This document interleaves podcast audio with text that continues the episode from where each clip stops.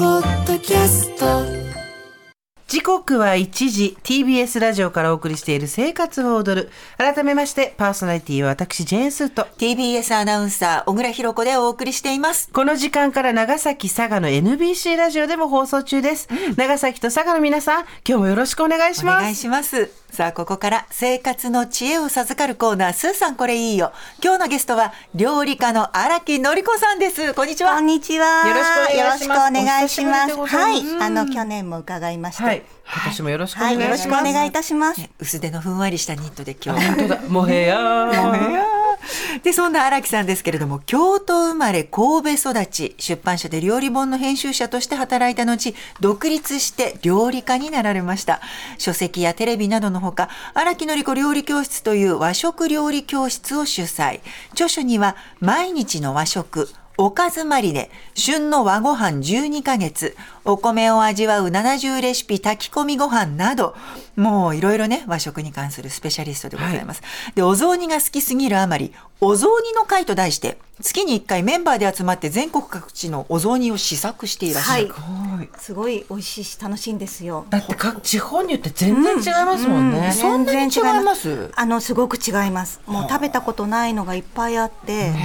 あの楽しいんですよ。どれも美味しいんですよ。親御さんがどこ出身かとかにもねそうですだいぶよりねますしそういうのでちょっとずつ違ってきて、みんなそれぞれの家庭ならではのお雑煮を召し上がってると思うんですけど、荒木さんは京都で。はい、私は京都なんですけど、親が京都とあの兵庫県なので、はどっちのものも食べるんですよえ、ね。違うんですか違いますどう違います違うんですか京都は白味噌の丸餅のお雑煮なんですね。であの兵庫県はちょっといろいろあるんですけどうちは角餅で鶏肉が入っていて、どっちかっていうとまあ江戸雑煮とかに近いようなお雑煮なんです。うん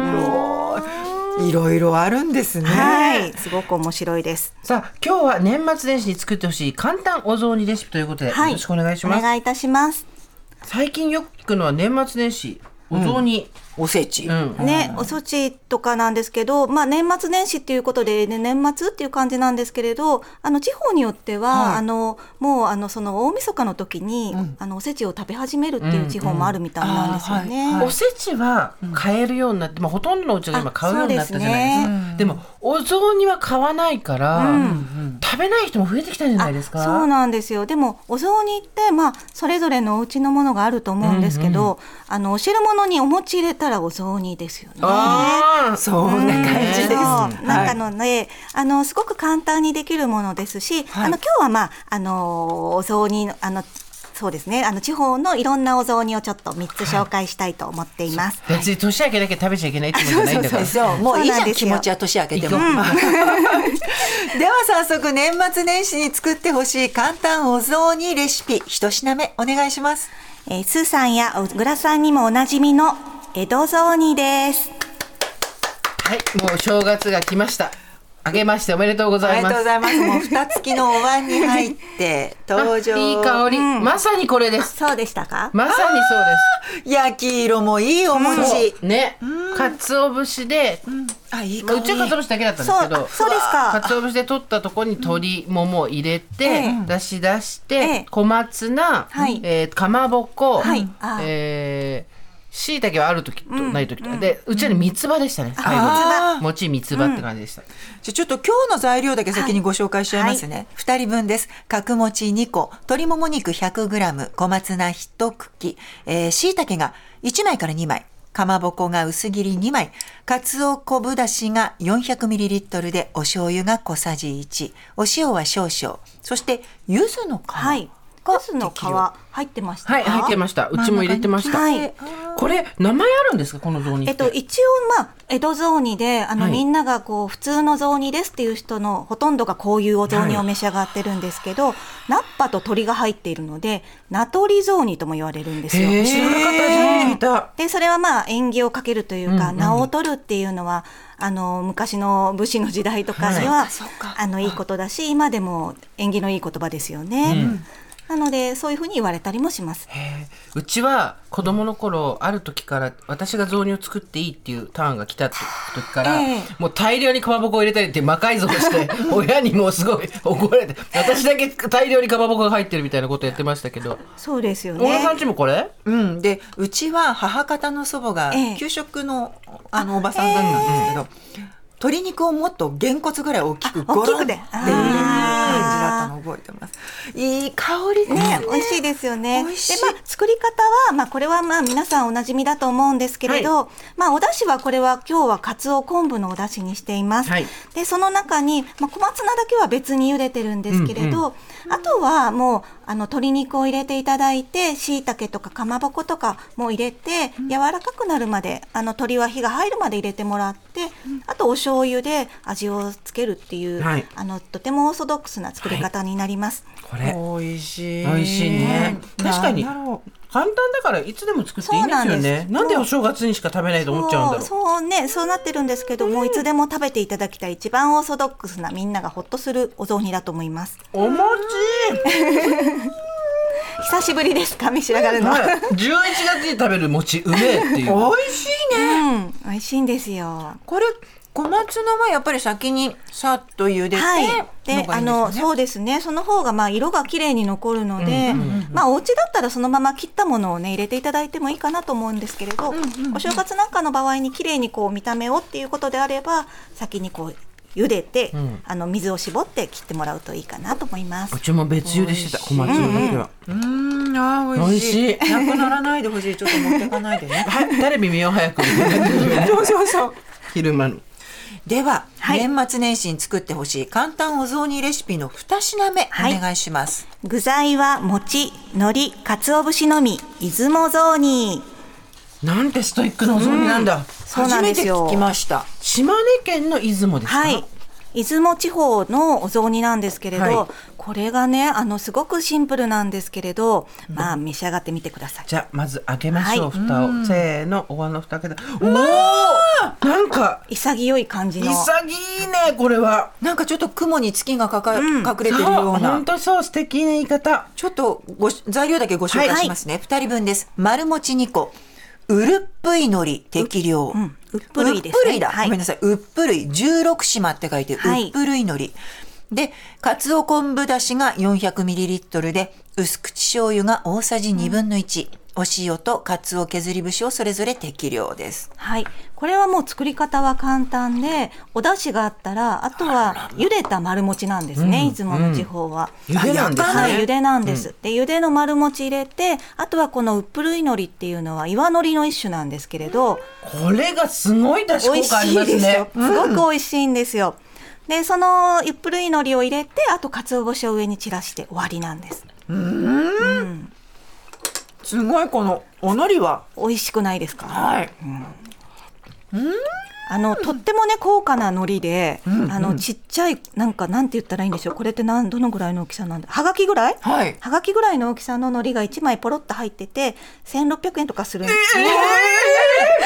私たち800円ぐらい食べてるそのぐらいのね、とても高価な海苔で、あの、今はすごくこう取れなくなってるんですけれど、この出雲の方ではお正月前になるといろんなとこで売られるそうです。ただこんなに味の出る海苔食べたことない美味しすいでごしいねうょわーっとくるだけどねね崩れないのよ入れといてうんそうも普通だったらわーってねそうなんです崩れちゃいますもんあねの、岩海苔なのでね、なんかね、ちょっと糸状になってるんですよ。そうね、うん口の中に入れるとそうな少んですしよ。ほぐれちてくょるっんと、あの、だけこどう、細い糸みたいになるんですけど、でかつお昆布だしと薄口醤油だから関東と同じはずなのにあそうなんですこの海違う苔でしょ一枚で全然味が違う、びっくりしたそうこののなんか海苔はねわあのそのお雑煮の会で食べた時も、本当にこの海苔の残ったちっちゃいかけらをみんなでこう分 けてあの保存したぐらいあの美味しみんなで絶賛をしたお雑煮なんです。うっぷるいのり欲しいねすごいこれでもうっぷるい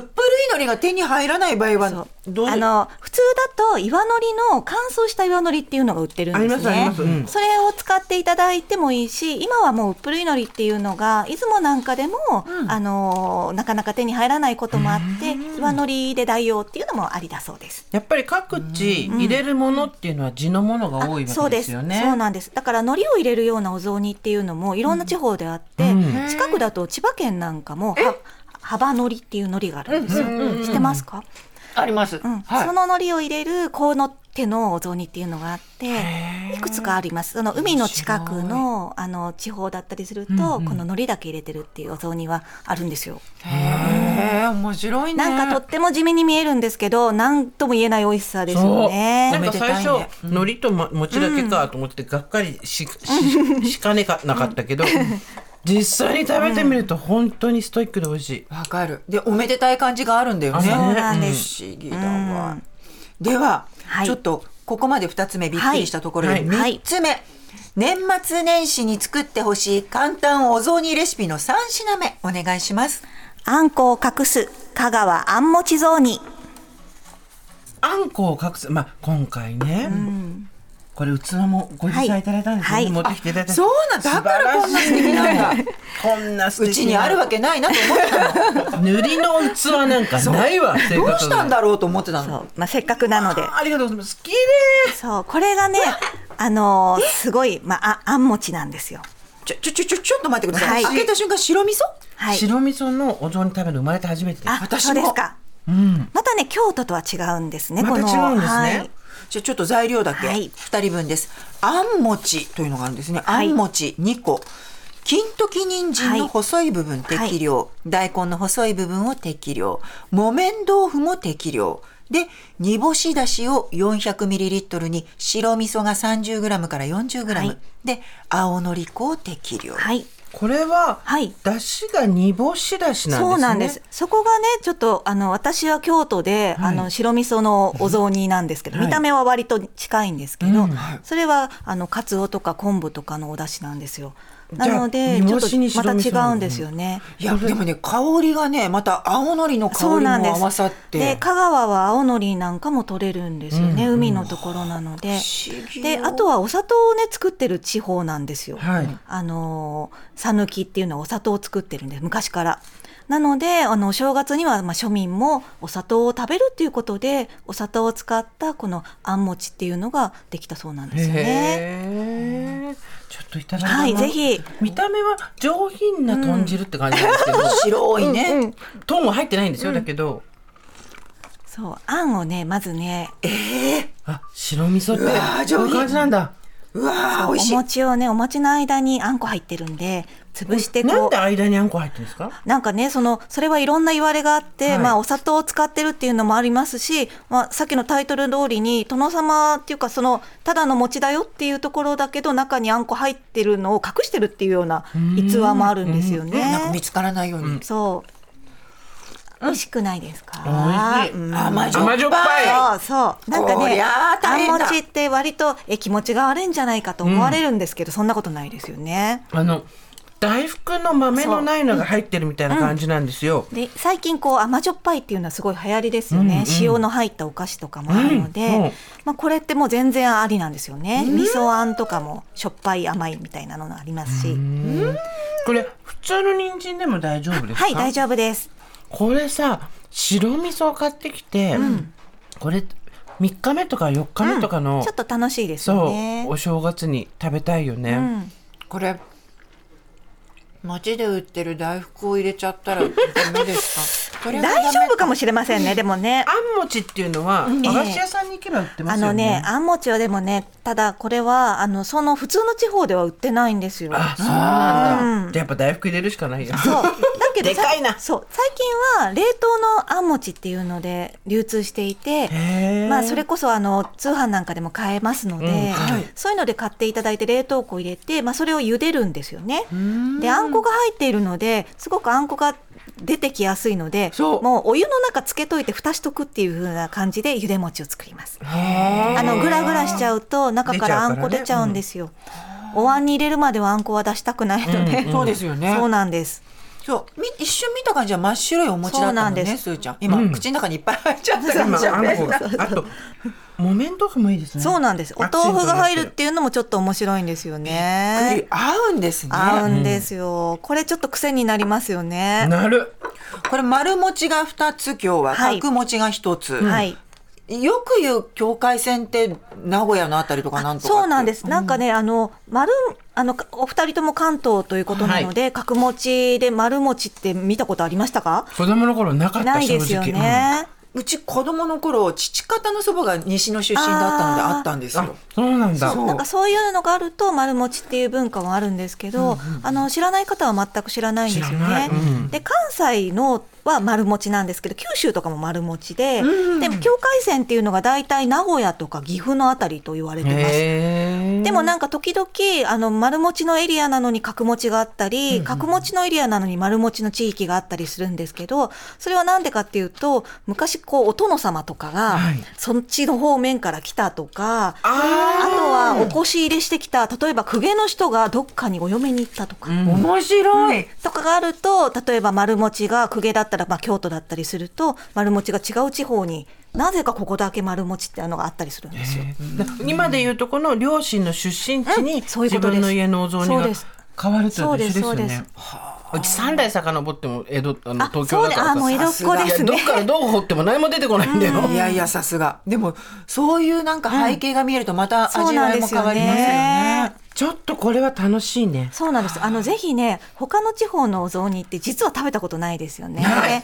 あの、本当に私も思い返すと全然なかったんですよだねっ。て正月に人んちって行そう、そう行かないから。かないから、うんうん雑煮食べさせてくれって言わないからそうねそ。そうなんです。親戚しかいないもんね。そうなんです。でも親戚の家のも食べたことないなと思って、んその祖母の家とかのしかないんですよ。うんなので、こうやって違う地方のを食べてみ、作ってみて食べるっていうのもね、すごく楽しいんじゃないかなと思います。ねえ美味しかった。美味しかったあの今日ご紹介したレシピも掲載されている荒木さんの本、一番詳しい基本のおせち料理が整備堂出版より販売中です。はい。どんなご本でしょえうっ、か。と、もうすごいこういう、なんか、